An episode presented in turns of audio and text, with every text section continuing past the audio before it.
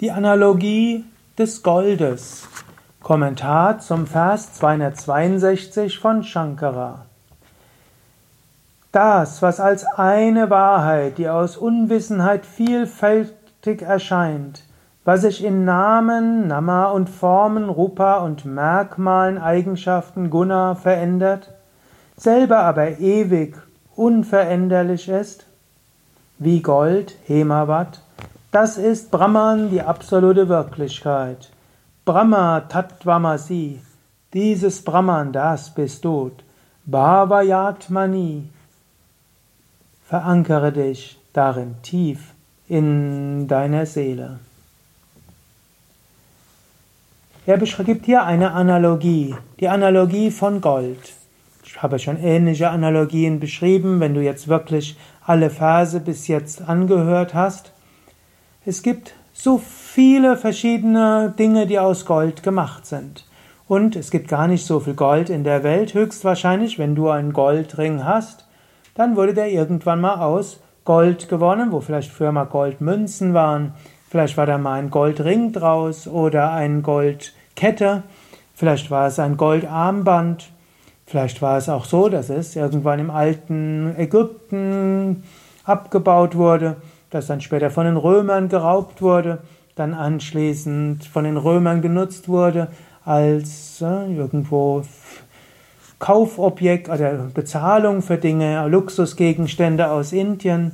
Und vielleicht haben es dann die irgendwelche Herrscher, Steppenvölker geraubt, nach Klein Mittelasien gebracht.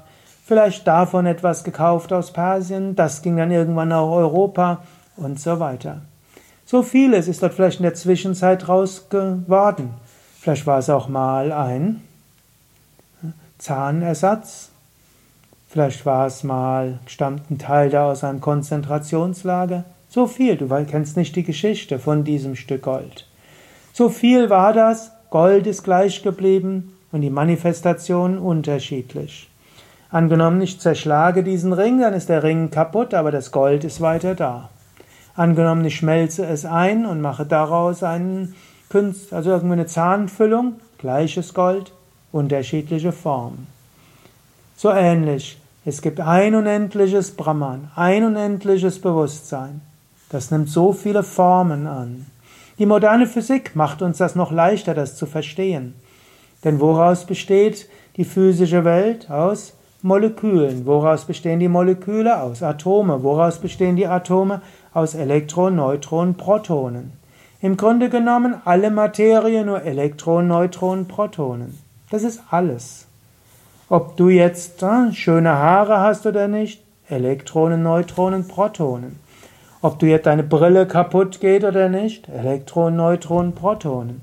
Dein Auto, Elektronen, Neutronen, Protonen. Die Luft, die Nahrung, alles. Wenn du jetzt noch annehmen würdest, Elektronen, Neutronen, Protonen sind nichts anderes als Energieladungen und Energieladungen sind nichts anderes als Wahrscheinlichkeitswolken oder Energieschwingungen. Energieschwingung ist etwas, was in der Zeit ist. Zeit ist eine Illusion. Ohne Zeit ist alles gleichzeitig da, kann es keine voneinander getrennte Energie geben. Gibt es nur eine unendliche Wirklichkeit. Brahma Tattvamasi. Diese eine unendliche Wirklichkeit, das bist du. Gibt keinen Unterschied. Die Unterschiede sind nur scheinbar. So wie es keinen Unterschied gibt zwischen einem Goldarmband, einem Goldkette, einem Goldring, einem Goldzahn oder die Vergoldung deiner Brille. Alles das gleiche Gold. Und so ist das ganze Universum das gleiche Brahman. Du brauchst dir keine Sorgen zu machen, in welcher Form jetzt Brahman auf dich zukommt. Du brauchst nicht überlegen, mag der mich, mag der mich nicht. Du brauchst nicht überlegen, werde ich jetzt ewig einsam sein. Brahma Tattvamasi, Bhavayatmani. Du bist dieses unendliche Brahman. Bhavayatmani. Erfahre das in der Tiefe deiner Seele.